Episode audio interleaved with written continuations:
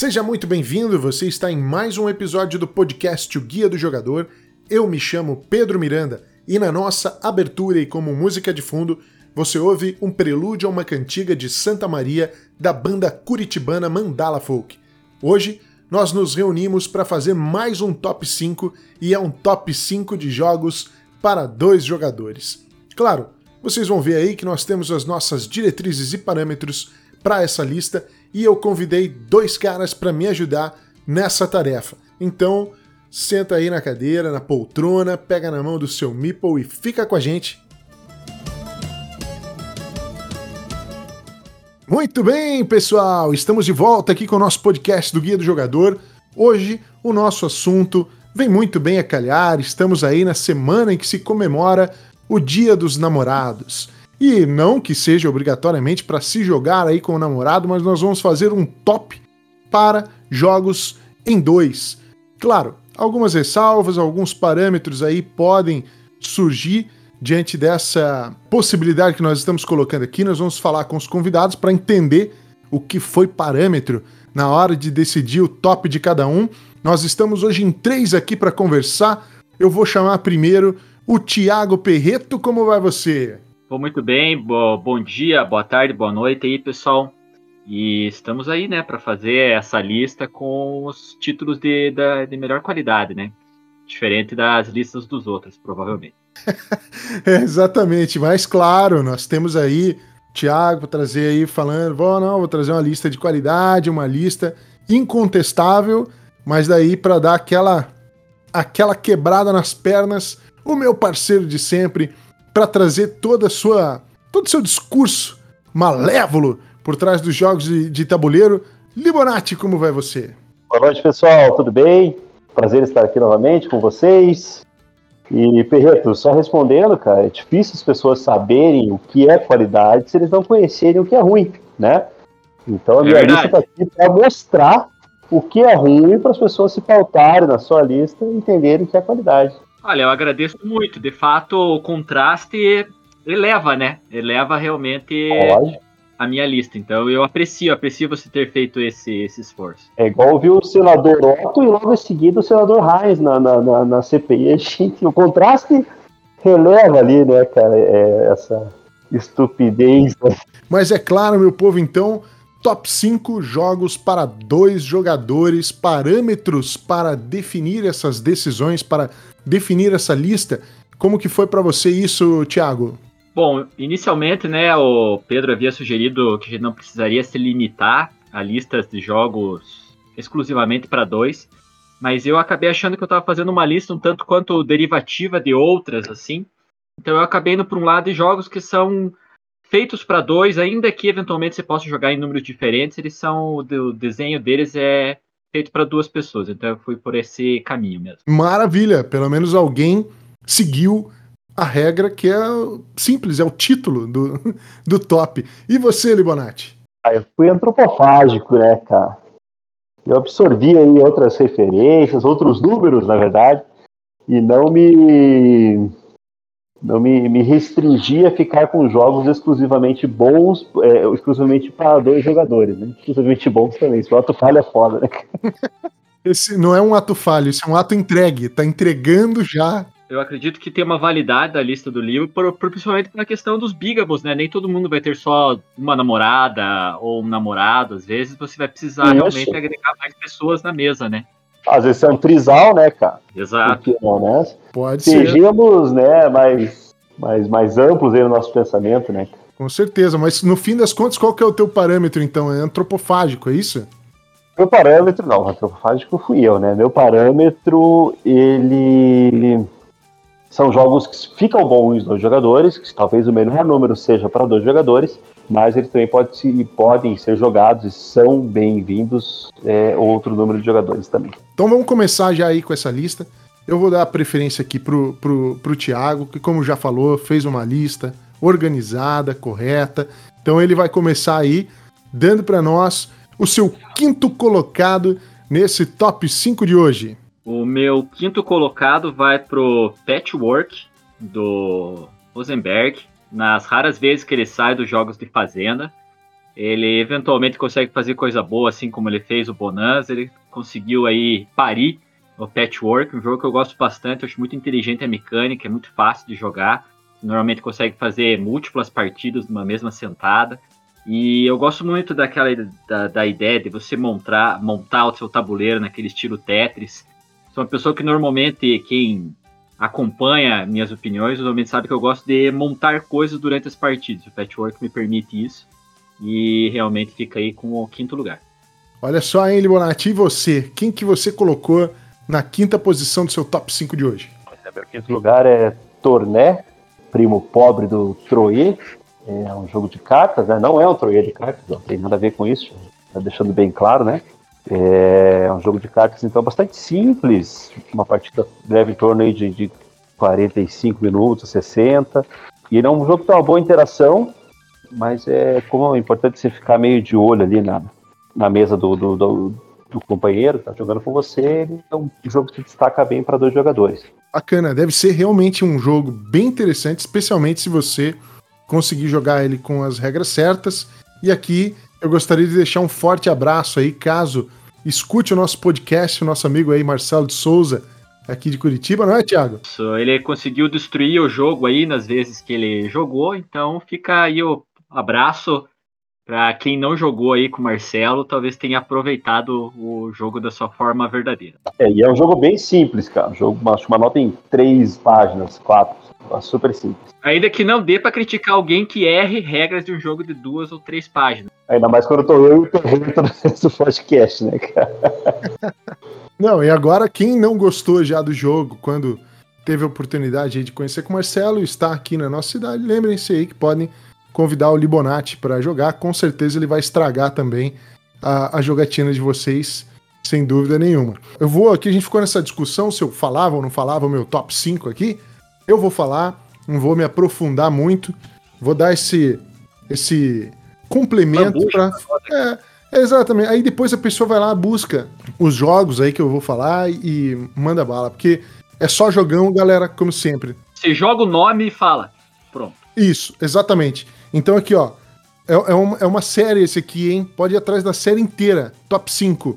Inch, Gipf, Tamsky e tantos outros aí que são da mesma série. Eu gosto mais e particularmente do Inch. É isso aí, jogo abstrato, regras simples, deve ter menos do que 3, 4 páginas, com certeza. Tá, as regras, pelo que eu me lembro, tá no fundo da caixa. É isso aí, é uma, boa, uma ótima escolha e eu complemento que o meu favorito é o Tamsky. Tamsky é muito diferente também, super show de bola. Todos, todos eles são, são legais, eu gosto de todos. Mas é, é, o Inch, não sei, para mim todos eles trouxeram novidades em relação aos jogos abstratos e são realmente muito bons aí para serem explorados. Então vamos aí para o top 4, começando aí com o Thiago. O meu top 4 vai pro Nise obrigatório de todas as listas, é o Battleline. Entre vários jogos do Nise que servem muito bem para duas pessoas, o Battleline é meu preferido, é aquele que cria o mínimo de regras, a maior quantidade de tensão, de planos que você faz para tentar desestruturar seu adversário. E realmente quem não conhece tem a versão Shotten Totem, né? Que é basicamente o Battleline, só com uma arte diferente, basicamente.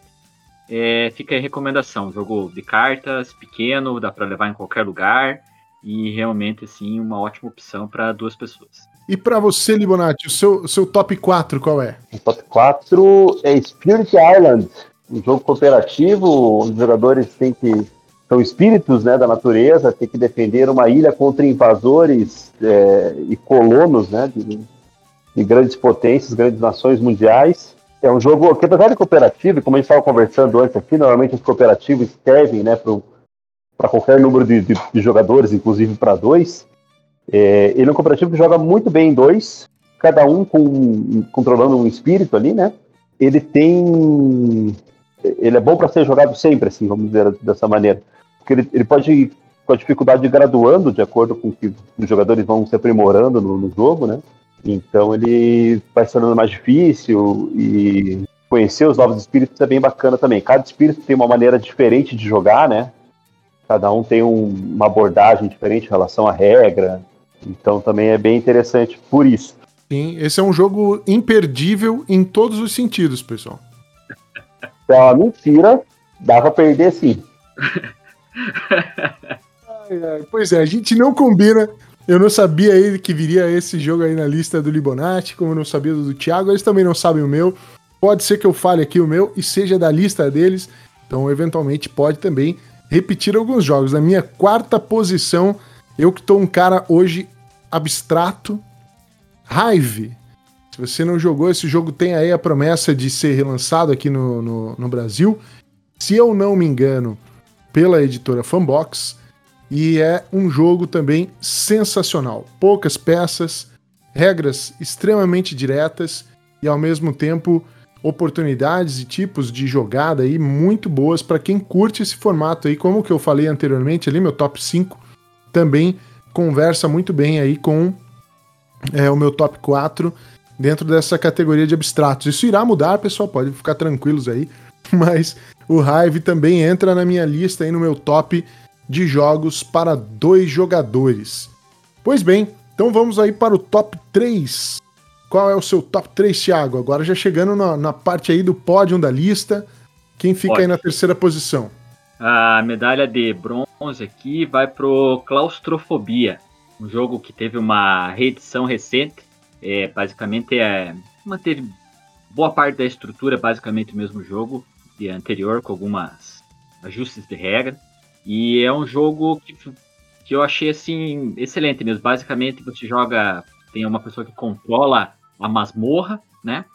Tem outro jogador que controla as pessoas que estão invadindo a masmorra para cumprir uma determinada missão. E é um jogo basicamente de alocação de dados. Você possui uma quantidade de dados que, de acordo com o que você vai alocando em seu tabuleiro, né, tanto de cada um dos lados, é assim que você ativa suas ações. As regras são poucas regras para a quantidade de tema, de emoção que você consegue obter no jogo. Assim. Um jogo extremamente variável, tem uma enorme quantidade de cenários. É, o designer apoia muito o jogo, então tem um, vários também cenários, fora a quantidade que vem no, no, manual. Você consegue encontrar vários outros cenários feitos por fãs ou pelo próprio, pelos próprios autores na, na internet. Então, quem não conhece é uma realmente uma grande opção. E tem uma vantagem para aquelas pessoas que gostam de miniaturas pintadas, mas não têm habilidade para fazer isso. As miniaturas do Claustrofobia elas já vêm pintadas. Bom, é uma boa, uma boa lembrança aí, vou dizer que do top do Thiago essa inclusão que ele fez do Nise é um jogo que eu imagino que não seja assim tão conhecido. Alguns podem estar ouvindo a gente e ainda não ter ouvido falar, mas Battle Line é um jogo muito legal e reforço aí também o Claustrofobia, que é realmente um grande jogo aí com uma pegada dungeon crawler, né, e com para dois para dois jogadores. Realmente bem interessante. Libonati, o que é que você vai mandar aí para nós? Agora começa a entrar num momento perigoso aqui. Libonati falando. Perigosíssimo. Agora é que eu me revelo. Agora que ele se revela. Agora vem o pódio dele aí. Pode esperar, se segura bem na cadeira, que senão você vai cair ouvindo isso. Vai lá, Libonati. Mas isso eu tenho certeza que você vai adorar a minha escolha. Isso é impossível eu? que você não goste. Lógico. Olha aí. É, Leathers from Whitechapel. Oh! Muito bem, aí, aí, aí, sim, aí sim, não posso nem brigar hoje aqui com, com o Libonati ou é, tirar sarro dele. O Letters, então, é um jogo que cabe até seis jogadores na mesa, né?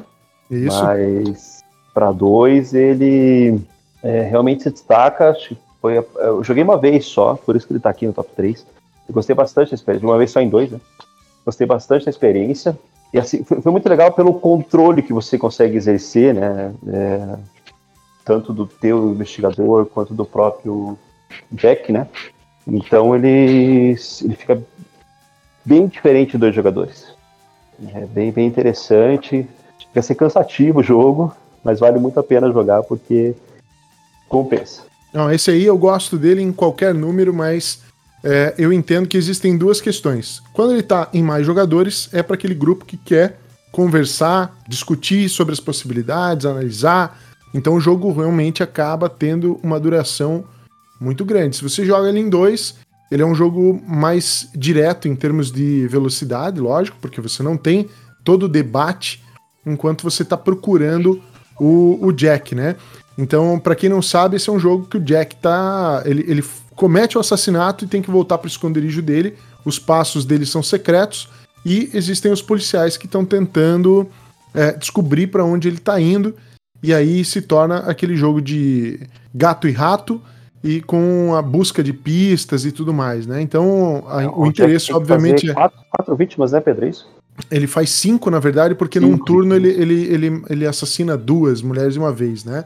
A, a ideia do jogo em si é, é realmente essa perseguição aí que torna o jogo bem interessante. Mas ele tem uma pegada mais, mais euro, né? Embora muitos desses estilos sejam mais voltados para o estilo Amerigame, esse ele é um pouco diferente. Então, quem tiver interesse, curiosidade, com certeza vale muito a pena conhecer. Meu top 3 é um jogo que, se não figurar por aqui, vai dar treta, hein? Então eu preciso é, colocá-lo aqui. E claro, né, tô falando isso, mas ele certamente entraria no meu top jogos para dois, que é o Seven Wonders Duel. Né? Ainda não tive a oportunidade, galera, de jogar com as expansões, então aqui ele entra no top 3 como jogo base mesmo. Avançando ainda mais no nosso pódio, agora nós chegamos no top 2 dos jogos para dois. Começando então com você aí, Thiago. Qual é o seu top? O meu top 2 vai pro Stronghold. Um jogo extremamente temático, muito bem urdido pelo designer. Ele representa a ideia de um lado ele defende a cidade, enquanto o outro lado é um invasor tentando invadir a cidade. E é realmente uma batalha num espaço limitado e tem tudo que você possa imaginar. Tem ataques de água fervente, armas de cerco, escadas, briga nos muros, é, heroísmo de um lado lá, gente ter hospital tendo que curar ferido. É realmente um, um cenário muito completo. E apesar dele, das mecânicas deles basicamente serem, digamos, euro, é um dos euros mais temáticos que eu conheço. E realmente essa experiência de jogar dele é muito diferenciada. É, usualmente, né, quando você acaba conhecendo muitos jogos, você vê muitas similaridades entre um jogo e outro. Mas posso dizer que o Stronghold, pelo, no, no, conjunto da experiência que ele dá, eu nunca vi algo que tenha realmente me oferecido a mesma experiência, exceto nele mesmo. Ô, Perreto, você poderia, por favor, falar o nome do designer do Stronghold? Não é o Inácio Transodastis? É, mas é que é, é, difícil de falar, então eu vou preferir evitar. para não, entendi, pra não, entendi. Pra não causar nenhum mal para nossa audiência. Cara, só pra saber se alguém que veio nesse podcast sabe falar o nome do cara. É o Ignaz Trzewczek. É, Ignaz, esse daí ele mesmo. pois é, muito bem. E aí, Libão, e para você, o teu, teu segundo colocado aí no, no pódio? Ah, meu segundo colocado é também do pódio do coração, cara. Race for the Galaxy. Olha só. É um jogo excelente em dois e também cabe é, mais gente na mesa, né? Eu diria que no máximo quatro, né? É, mais que isso, eu tive uma experiência ruim. Mas é um jogo que fica muito bom em dois. Ele tem umas adaptações mecânicas pequenas e é são partidas rápidas, né? Acho que sei lá, 15 minutos para quem conhece o jogo. O jogo é difícil, tem uma, assim, de regras intrincadas, né? Não é um jogo assim, como é que eu posso dizer que você lê o manual sai jogando, porque de fato ele tem umas, uns detalhezinhos, são ações diferentes. Então é um jogo um pouco complicado, mas vale muito a pena superar esse desafio inicial, esse obstáculo inicial que o jogo te coloca, porque depois que você revela ali ele, ele se torna um jogo maravilhoso. Então, e para dois jogadores, não deixa nada a desejar. É uma experiência muito bacana mesmo. É, é quase um, um, outro jogo dentro do jogo, né? Porque em dois ele realmente tem algumas mudanças bem significativas, né? E diferentes em caso de você jogar em mais gente. Até avaliei colocar o Race na minha lista, mas eu honestamente prefiro ele em três ou quatro do que dois. Apenas pelo fato de que em dois você fica. para mim o jogo me parece mais solitário e você consegue meio que controlar todas as suas ações sem realmente depender muito das ações do, da outra pessoa.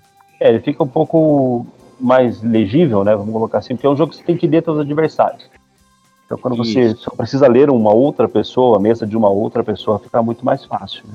É, é, você pode você consegue fazer produção e venda sozinho e coisa assim do gênero que você não precisa mais do outro jogador. Então, acabei evitando. É outros. Uhum. É, mas eu acho que ele ganha, como eu falei, são partidas de 15 e 20 minutos para quem conhece o jogo, né? Então você pode Sim. jogar várias partidas, e ele tem dois modos, o modo simples e o modo avançado. Isso que a gente está falando aqui é o modo avançado. Né? Então ele, é, como é um jogo assim, rápido e, entrega uma boa complexidade, apesar do tempo, eu acho que compensa bastante você jogar em dois jogadores. Vou mandar um beijo nesse momento também de novo pro Marcelo, que na partida que tava eu, o Libonati e, e, ele, a gente tava na rodada 7, o Marcelo tava na rodada 2 ainda. Desculpa, Marcelo.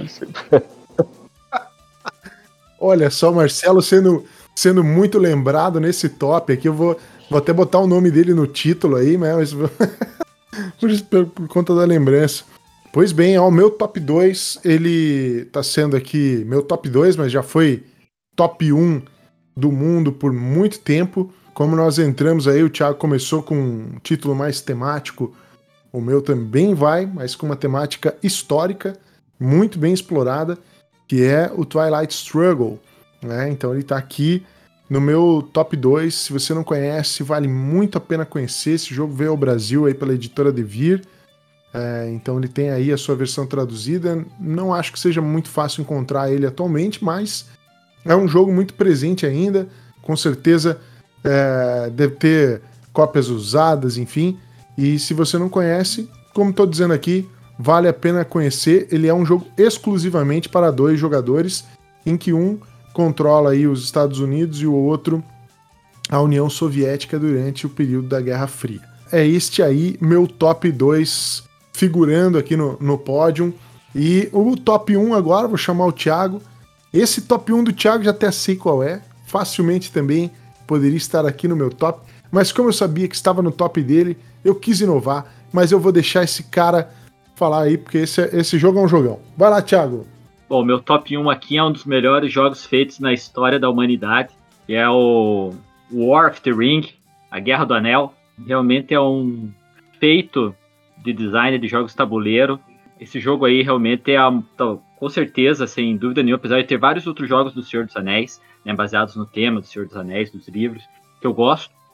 Realmente o After Ring é o que alcançou o ápice da qualidade, da, da, da, do respeito temático. Você realmente se sente como se estivesse nos livros de uma maneira um pouco diferente, claro, porque é um pouco focado justamente nos conflitos, nas guerras, né? é apenas é sempre uma total e ampla alegria quando é possível jogar. É um jogo grande, né? Um jogo de duração elevada, não tanto quanto os outros, mas normalmente você tem que alocar ali umas, umas 3 horas e meia, 5 horas para jogar ele. Pode terminar antes, mas, né? Por segurança seria mais ou menos isso daí. Mas se você realmente quer ter um, um banho de, de, é, de fantasia, o Warp the Ring não, realmente não decepciona. E ele tem uma vantagem ainda, que é possível jogar ele em quatro pessoas também muitas pessoas não gostam. É, e ele, claro, ele foi desenhado realmente para duas pessoas, mas eu joguei ele já algumas vezes até em, em, quatro pessoas. E eu vou dizer que eu gosto daquele aquela briga de time, né? Você tem um parceiro que então você não consegue controlar todas as ações. Cria toda uma dinâmica diferente e fica uma opção aí também para pessoas quando vocês quando dois não for suficiente.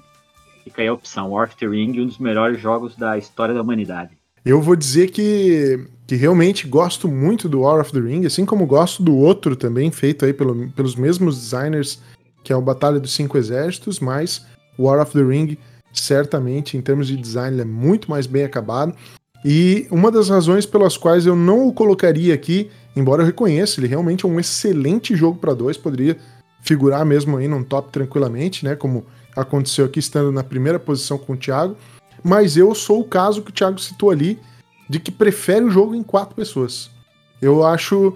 É, não vou dizer que ele seja superior, ele entrega uma experiência diferente e eu também prefiro essa relação do jogo em time, da troca de cartas e a, e a forma como ele se, se desenrola, né? Por conta de ter essa diferenciação do, da, do controle dos exércitos, dos orcs, dos goblins, dos anões, dos elfos, cada um na mão de um, né? A entrada dos heróis, toda aquela temática que tem nas cartas. Eu acho que mais cartas acabam entrando em jogo com mais gente. Então, eu gosto muito dessa, dessa possibilidade que o jogo apresenta e acabo realmente preferindo ele em dois é, jogadores. É só para para incluir aí, então, o terceiro beijo pro Marcelo, que é a pessoa que tem a edição de colecionador do War of the Ring. Aí, ó, terceira menção, Marcelo. Pode pedir música na próxima aí, Marcelo. E para você, Libão, então, qual que é o teu primeiro colocado nessa lista de hoje? Meu primeiro colocado, depois de muito refletir e considerar, é um é... Uwe Rosenberg. Pera aí, ah, não. Como assim? Eu ia falar que rufem os tambores, a gente sabe o que tá vindo. Porque o Libonati, ele sabota as listas, cara. Ele pediu, ele falou assim para mim, Pedro, vamos fazer uma lista top 2, tal, tá vindo aí o Dia dos Namorados, uma ideia legal. Legal, vamos fazer. Mas não que jogos que sejam só para dois. Então eu já imaginei que é o quê? Ele vai botar o Mage Knight. Não é isso, Libonati? Não é o Mage Knight. Ah, não. Aí o não, cara é quebra as pernas até de quem tá ouvindo, que eu sei que o cara que gosta, que sabe que você é, é, é, é Vladeco, ia botar aí o, o, o, o Mage Knight, rapaz. Mas ainda bem que você citou o Mage Knight, que o Mage Knight, na verdade, não entra na lista, porque ele é órgão puro, né, cara? Ele não precisa mais provar nada pra ninguém, entendeu? Então é o True The Age. Nem não. True The Age não, em dois não é meu número preferido dele. Embora seja muito bom pra dois também. Eu já não sei mais nada. O The Names Do It. Sou um agente do caos, né, cara? É isso que você tá querendo dizer. Isso, é isso. Entendi. Não, cara, meu, meu top 1, e agora o caos se completa, é um jogo do Uwe Rosenberg, velho. Meu Deus. At Gates of Loyang.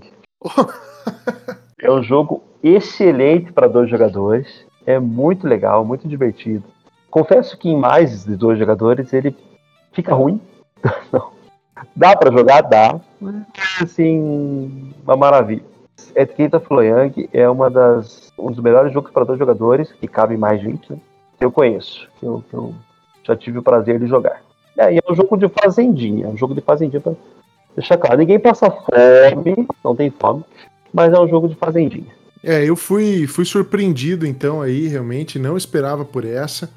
Mas vou aqui então pro meu top 1, né? Felizmente nós conseguimos aqui um feito, eu vou dizer, porque são cinco listas completamente diferentes. Você que está ouvindo esse episódio de podcast, tem 15 jogos para dois jogadores para você ir lá dar uma, uma conferida, ver o que, que você acha.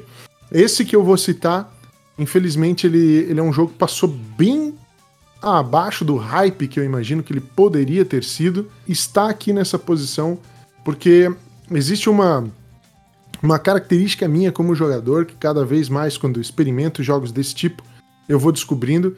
Eu gosto muito de jogos táticos e que conseguem boas resoluções táticas nessa nesse confronto normalmente de miniaturas ou de objetivos dentro de um determinado cenário e que te coloca inúmeras possibilidades de resolução para isso.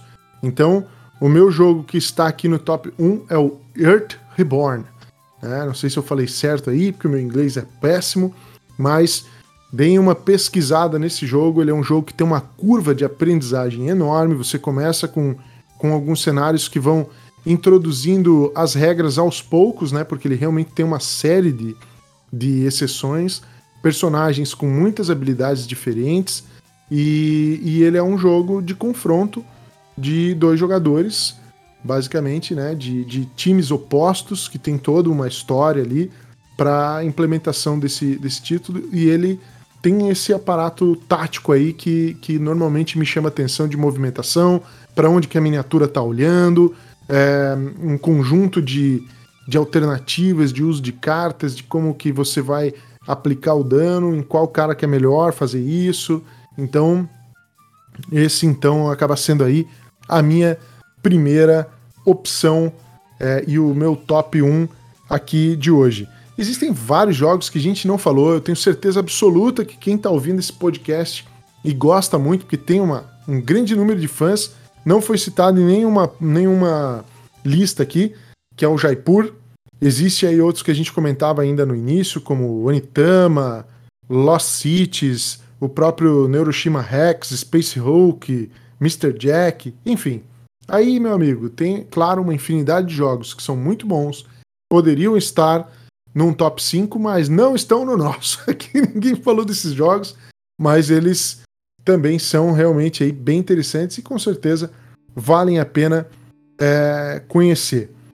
É, antes de finalizar aqui, de chamar os meus colegas para se despedir, eu queria citar um jogo nacional que foi recentemente lançado, fazendo um jabá mesmo aqui, para o nosso colega aí, o, Roberto, o Rodrigo Rego, que é o Camisa 12 da Dijon Jogos. Eu conheci esse jogo recentemente. Não é preciso gostar de futebol para gostar dele, mas se gostar, tem um plus aí. Você joga com a torcida, na verdade, não com, com os jogadores. Então vale bastante a pena aí também conhecer. O jogo ainda segue é, na sua pré-venda. Então tem condições ou cartas especiais que são adicionadas nessa pré-venda que depois não estarão mais disponíveis na compra futura. Então é isso. Vou chamar aqui, Thiago, dê sua despedida, sua fala final aí para a galera que nos acompanhou até aqui. Muito obrigado aí pela audiência. Fica sempre que quiserem minha participação, só mandar um, uma mensagem. É sempre um prazer participar aí. Como o Pedro bem é, apontou, os jogos para dois, limitados ou não a esse número, realmente existe uma riqueza de, de opções. E poderíamos fazer um top 10, 15, 20 sem nenhuma dificuldade.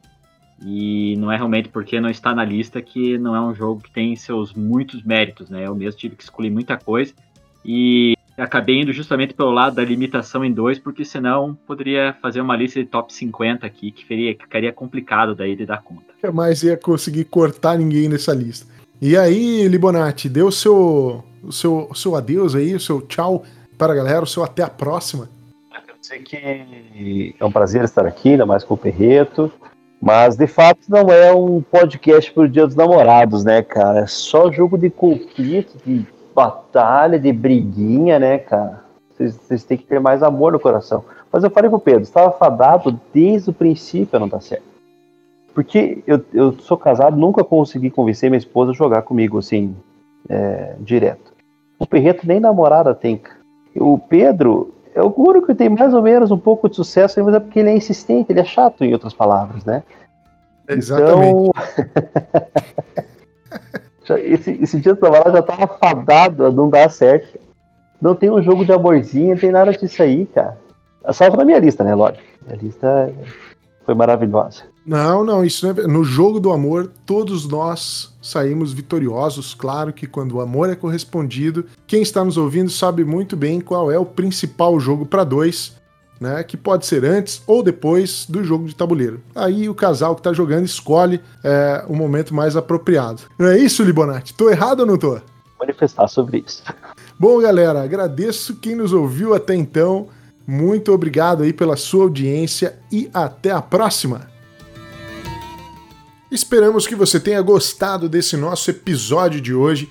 Como sempre, deixamos aqui o nosso lembrete final. Siga o Guia do Jogador nas redes sociais, Facebook e Instagram. E quando tiver algo a acrescentar, criticar, sugerir, por favor, entre em contato conosco através do e-mail oguiadojogador.gmail.com. Muito obrigado pela sua audiência, muito obrigado por ter nos ouvido até aqui e até a próxima.